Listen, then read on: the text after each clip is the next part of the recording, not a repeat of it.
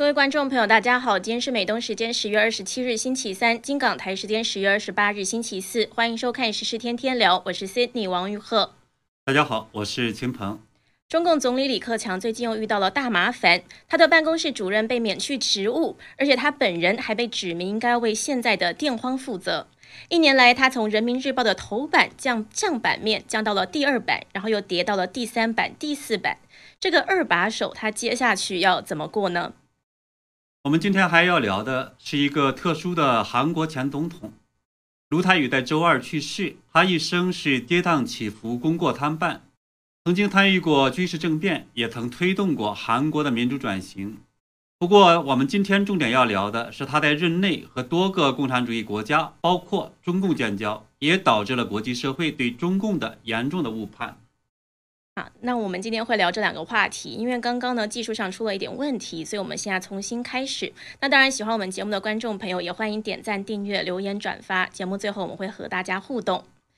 那我们首先看到呢，中国现在是深陷能源危机当中，有二十多个省市，它不仅仅是工厂停工，普通老百姓的生活都受到影响，相当人呢，相当多人都受到了波及。那现在很多人担心的不只是冬季的能源供应不足，还有长期的能源短缺。当局是说，引发电荒的主要原因是因为煤炭供应短缺，还有价格高涨，影响了电力企业的生产积极性。中共当局十月中旬推出了一个电力供应市场化政策之后，最近已经有十多个省份的电价调涨。那与此同时，中国一些城市现在又出现了柴油荒，部分加油站都开始限制加油。当然，这一切也引发了很多的中国民众不满。我们呢，先来看一下新唐人电视台中国新闻的一段采访，还有呢，网上的一段视频。共产党不不赚钱，谁赚了？早就涨了，我们这边早就早已经涨了百分之五了。基本上你用多少电用了超过它的额度，它就涨，它就涨的。对啊，影响很大，很多承受不了的都都不干了。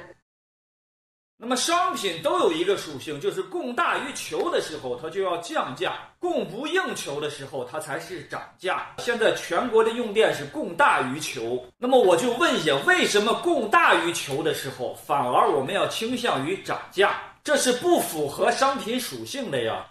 其实我们刚刚就在讨论刚刚的这一段，这一位先生他的分析可能是有错误的。不过这可能也显示了现在中国国内的这个消息不灵通，大家可能都还以为是这个情况，可是其实现在情况应该就是供不应求了。对，反正呢，就是大家呢是感受到的是电的这样的不足。那么至于原因的话呢，当然很多人就在讲说，可能地方有很多地方够，但是呢是因为它调控或者因为它其他什么等等原因。故意拉闸限电，导致了最后的这种错乱，所以呢是非常的不满。那这样的一个不满的话呢，当然可能就要有人来去背锅了。对，反正呢，刚刚的几个采访还有视频可以反映出来的，就是中国民众真的是相当不满。那现在这一些民众的不满，可能就是由中共总理李克强来背锅。华尔街日报昨天二十六日引述知情人士的消息是说，现在在中国发生的电力危机，引发中共内部的政治争吵，政府部门和国有企业将部分责任归咎于中国国务院总理李克强倡导的一个电价的控制政策。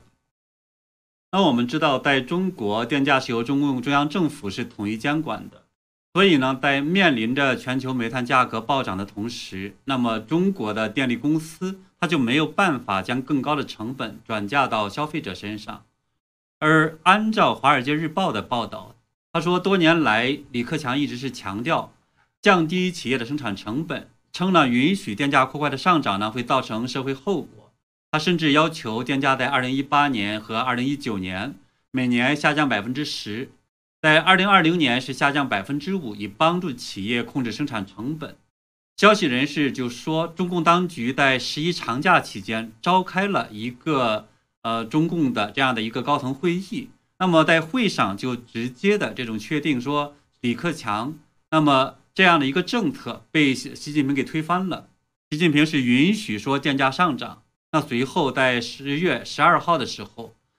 中国发改委呢是下发了一道通知，允许电价上涨百分之二十，而高耗能企业的电价上涨呢是不封顶。那么规定是从十月十五号开始实施。那我们看到，截止到二十五号，已经有十多个省份的电价上涨了，是近百分之二十。嗯，很多人说，中国这一次遭遇的电荒，很大程度上是来源于中共政府对能源市场的处理不当，因此是人祸。那李克强他的主张是电价太高了，企业受不了。那据说习近平这次是推翻了李克强控制电价的政策，让电价上涨。不过呢，也有消息人士透露出来说，一些国家公司的高管们在私下抱怨，政治驱动压制煤炭供应，也就是他们认为说这一些政策背后的政治色彩太强。那讲的呢，可能就是过去一年来，习近平当局对于内蒙古煤炭行业的腐败倒查二十年。当时习近平还说，这个账总是要算的。但是内蒙古是仅次于山西省的中国第二的第二大的产煤区。官媒是报道说，对于煤炭行业的整肃，影响了内蒙古一半以上的煤矿，导致于煤炭产产量的大减。还有习近平之前提出的要在二零三零年碳达峰，还有二零六零年达到碳中和。外界也是说，为了要达到双碳的目标，让很多煤电停产，才造成了全中国的电荒，拖累了经济。秦鹏，您认为电荒的问题到底是应该由谁来负责任？呃，我觉得应该习近平承担主要的责任。那么，当然我们知道呢，这一波的整个的电价上涨，就是电荒的话呢，它有几个原因，包括呢是一个刚才提到说煤电的这样的一个价格联动的问题。那么煤电价电价呢没办法跟着煤炭的价格上涨。那么这种情况下，当然是李克强是有一定原因的。但是呢，实际上这个问题也不是完全不能解决。它可以通过补贴这种国营的发电厂，然后然后呢，导致这样的话，整个平衡整个的这种我们叫降低企业的成本，其实这是一种做法。那么第二个，刚才提到呢，说是呃，习近平打压这些煤矿的问题，导致呢呃煤炭的这样的这种产能不足，所以呢，这样实际上是一种政治上的一种问题，导致了这样的整个电价的带来的这种联动的。效应，所以这个实际上是个政治的这样的一个后果。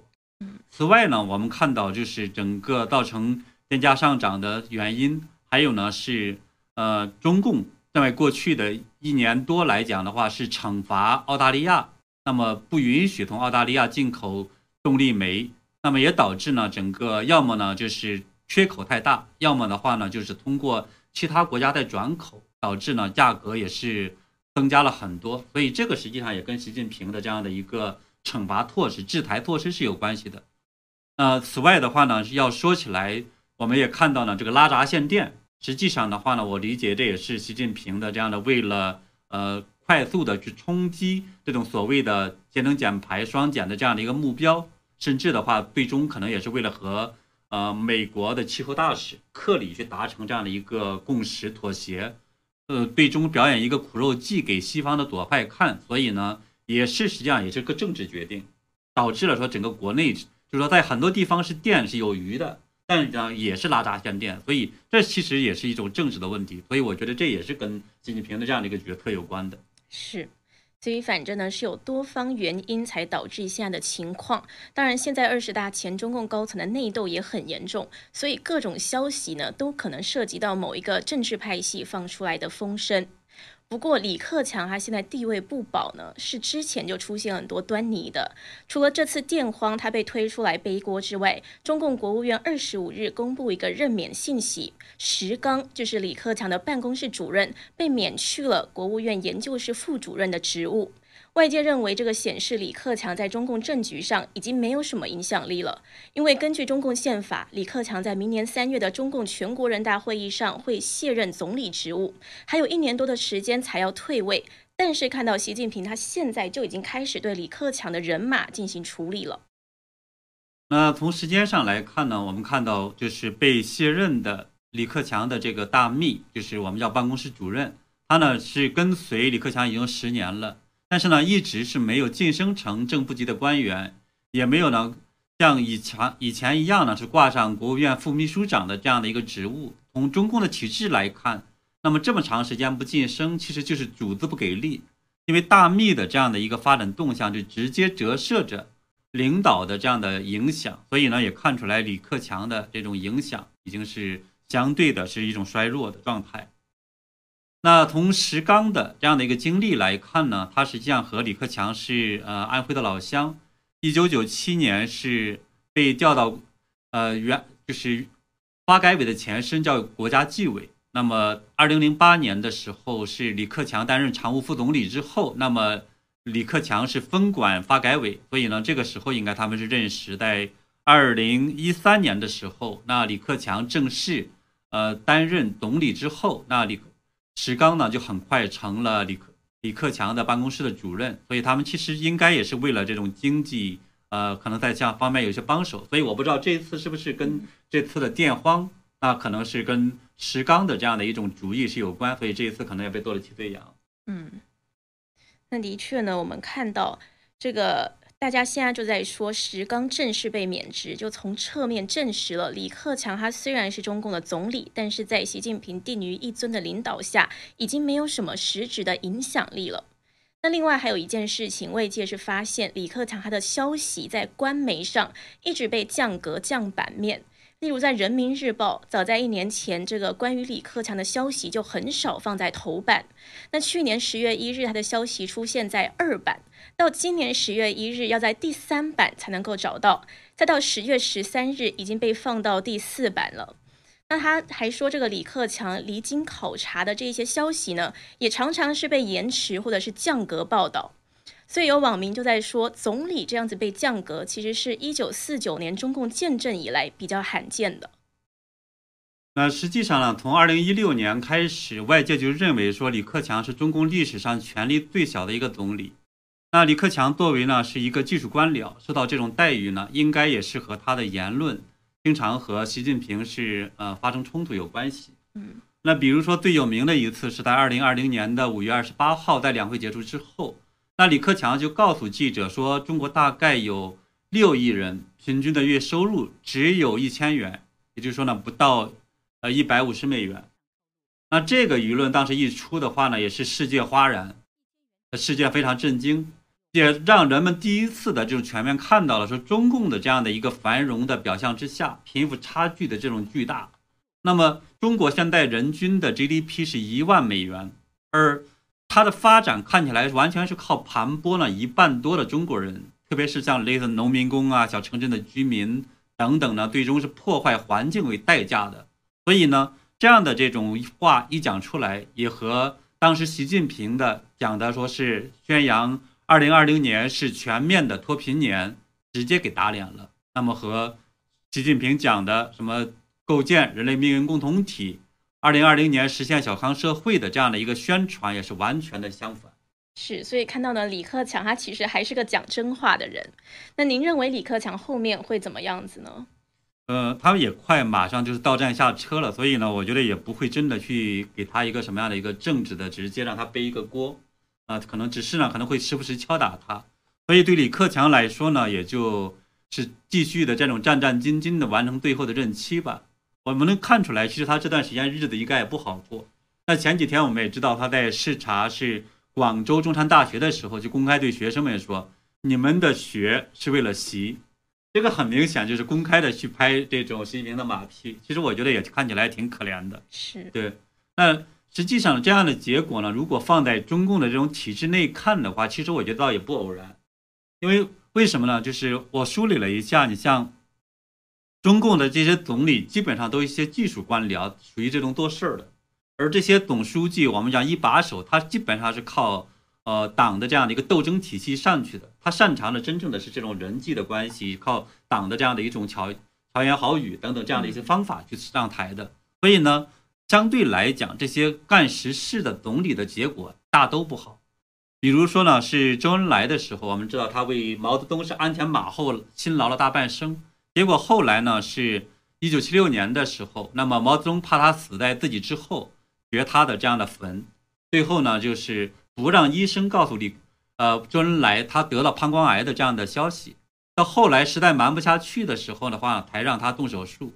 而李赵子阳呢，当总理呢，让很多人吃饭有了希望，对吧？就是大家都知道有那样的一个著名的什么，要吃米找万里，要吃粮找子阳，对。但是呢。当他当了总书记，当背后的真正的一把手邓小平呢，就是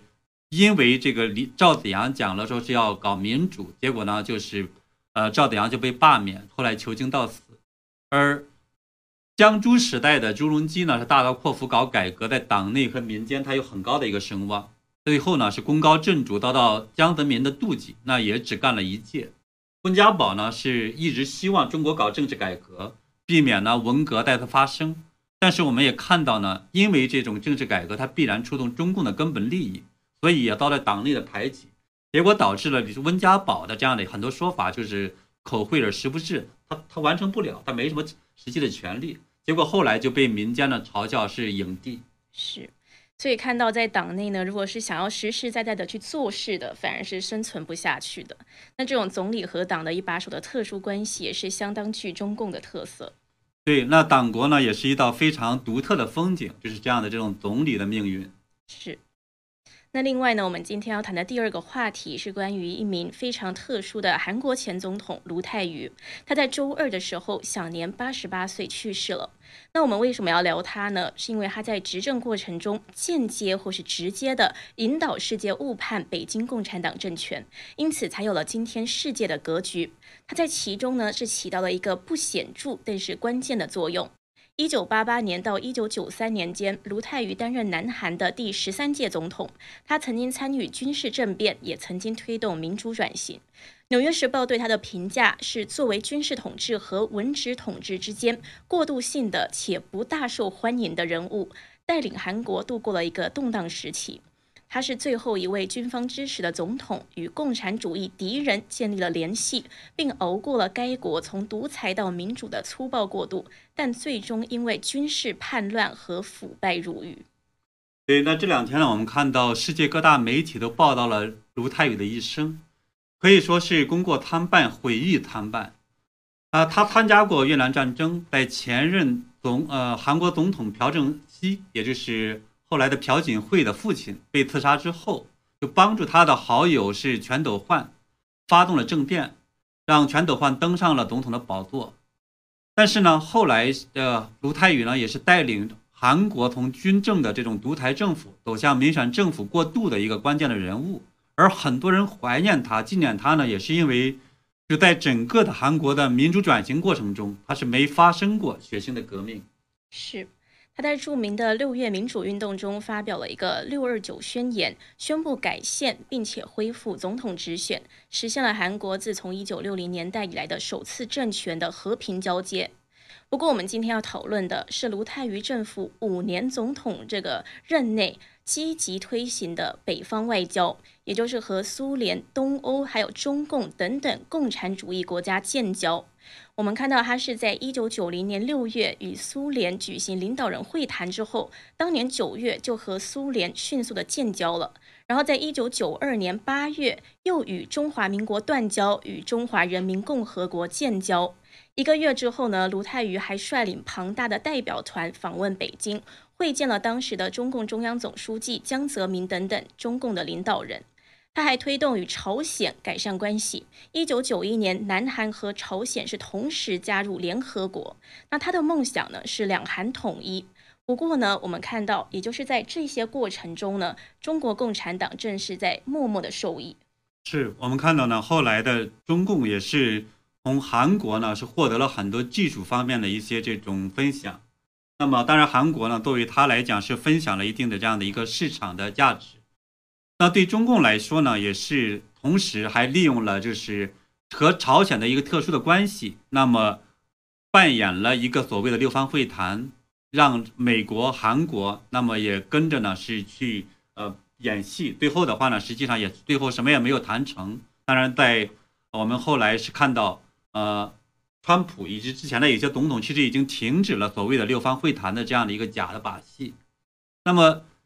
他实际上呢，卢泰愚还有一个很重大的一个事情，他是当时也是导致了世界去误判北京。那么因为这个呢，实际上到当然，我觉得跟他的主观意意念当然也不见得是一样的。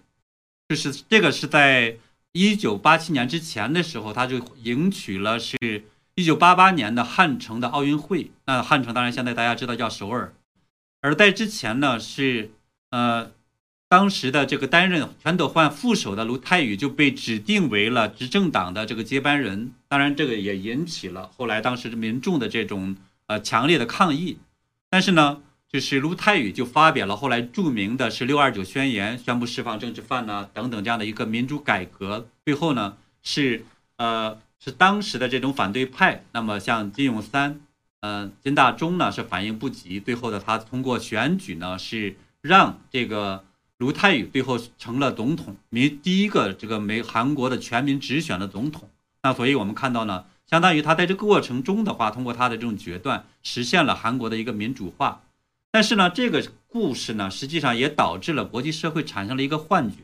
认为呢说他在奥运还有呢是开放的这样的一个鲜花的摇摆下，那么。在伴随着像这种国际压力这种大棒，那也会像让中共这种国家会带来呢是民主啊自由的一种转型。所以后来我们看到了像呃国际社会就拉着中共进了 WTO，后来又把2008年北京奥运就奥运会的这样的一个主办权给了中共，对吧？所以呢，当然后来我们也大家知道是呃事与愿违，中共是趁机崛起，变得更加的独裁，对外呢也是放弃了。韬光养晦的策略开始了咄咄逼人的这样的一个扩张。对，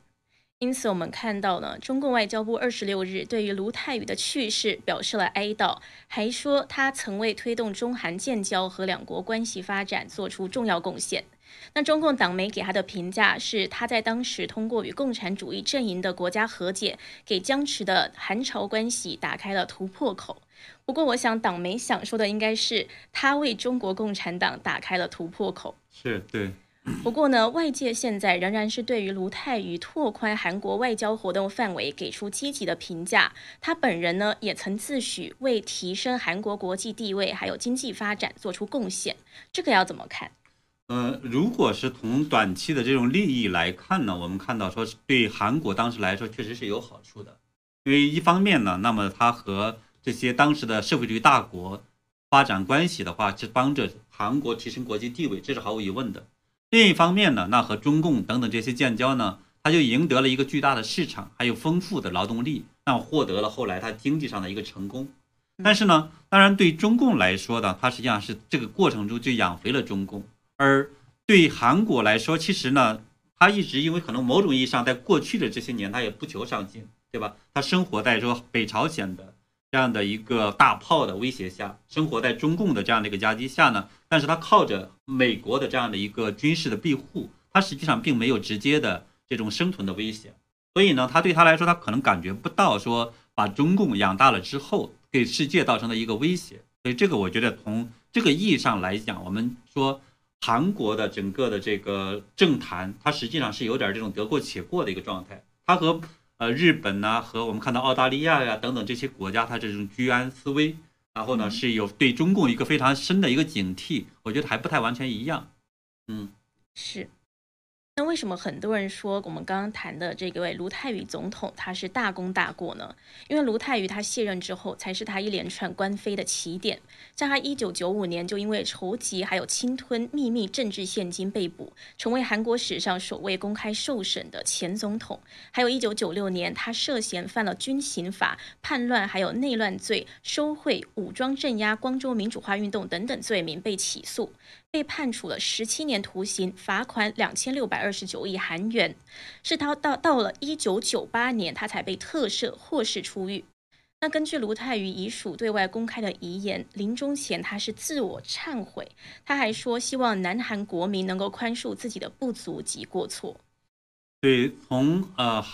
卢泰愚的整个的经历来看，他确实对韩国实际上也是做出了贡献的，帮助韩国呢实现了一个民主化的转型。而他的罪名呢，应该是在镇压反抗的过程中，特别是像这个光州事件，死了有两百多人，啊，包括可能警察和军人。那么还有呢，后来的反腐，所以他后来是和全斗焕一起呢，两个总统前总统一起去被审判，当时也被很多人称为呢叫做世纪大审判。所以这个呢，其实也是他的一个过吧。当然，从我们今天来去看，就是整个中共来说呢，他当时应该也是说。让中共实际上得到了一个长度的发展，我觉得这其实也是一种过。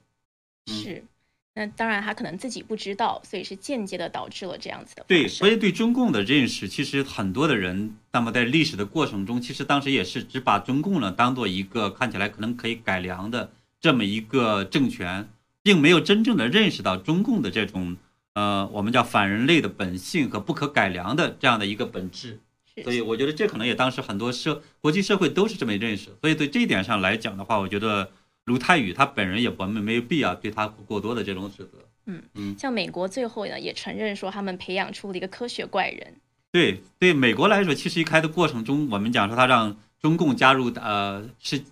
就是联合国也好，或者是加入 WTO 也好，其实也是在这个过程中，他出发点可能是没有什么特别不好的出发点，是想让中共在这过程中去呃能够改良。但是我们知道呢，说他和韩国为什么能够和平的转型，中共不能呢？是因为根子上来讲，韩国原来它是有一个美中欧美的这样的一个法治的体系，有原来的相当于是个民选的一定的这种基础。此外的话，它道德不像被中共的这样的一个摧毁的一个道德，它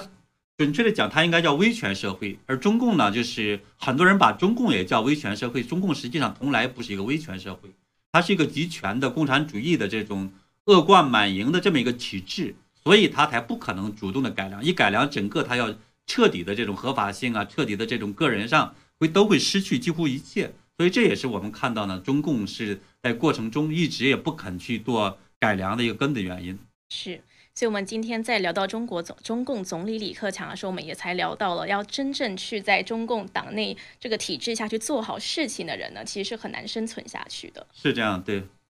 那好的，我们今天节目呢，我们是聊到了现在李克强他的接连受挫，因为包括他的办公室主任被免去了职务，还有他本人现在呢也被指责应该要为电荒负责。那我们也聊到了接下去呢，他将要这个政治生涯将要怎么办？那还有我们聊到的就是这一名特殊的韩国前总统卢泰愚，在他不知不觉中可能是推动了这个西方社会对于中共的误判。好的，我们一样在节目的最后和大家互动一下。外援说历史会有见证，然后 Terence 郭他说中共是内斗专家，外交败家，花钱也买不到友谊。对，这是中共的一个特点。有一个就是现在被提名，被拜登政府提名要去当这个中国驻呃美国驻中国大使的这这这个人，然后他是在一个听证会上呢，他也是直接就说中共没有朋友。对，他还讲的话呢，中共的这种承诺都是不可信的。是，所以看来这个准美国驻中国大使呢，可能也是一个这个强硬的鹰派角色。当然，也有网友在开玩笑呢，说是千错万错都不会是董书记的错，他说可能是下边人的错，这可能也是中共体制的一个特点。外援也说，在大陆说真话说假话不说话都有问题。对，有时候不说话也不行，因为有时候，尤其是在那个中共党内的体制下，是要选边站的。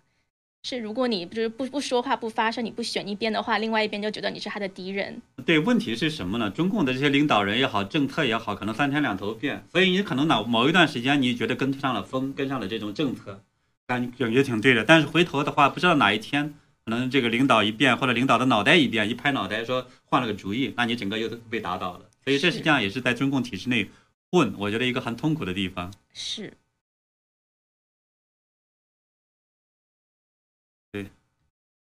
有一位对有一位观众屈创劳他说包子弟认为中国人民不需要总理。哦，对我们看到了呃有网友的话呢，应该是捐了呃一千人民币，唐朝好像是，是在个人频道吗？没有在大频道。哦，这边没有看到。那非常谢谢，是哪一位？你知道吗？好的，非常感谢这位观众。对，非常感谢嗯。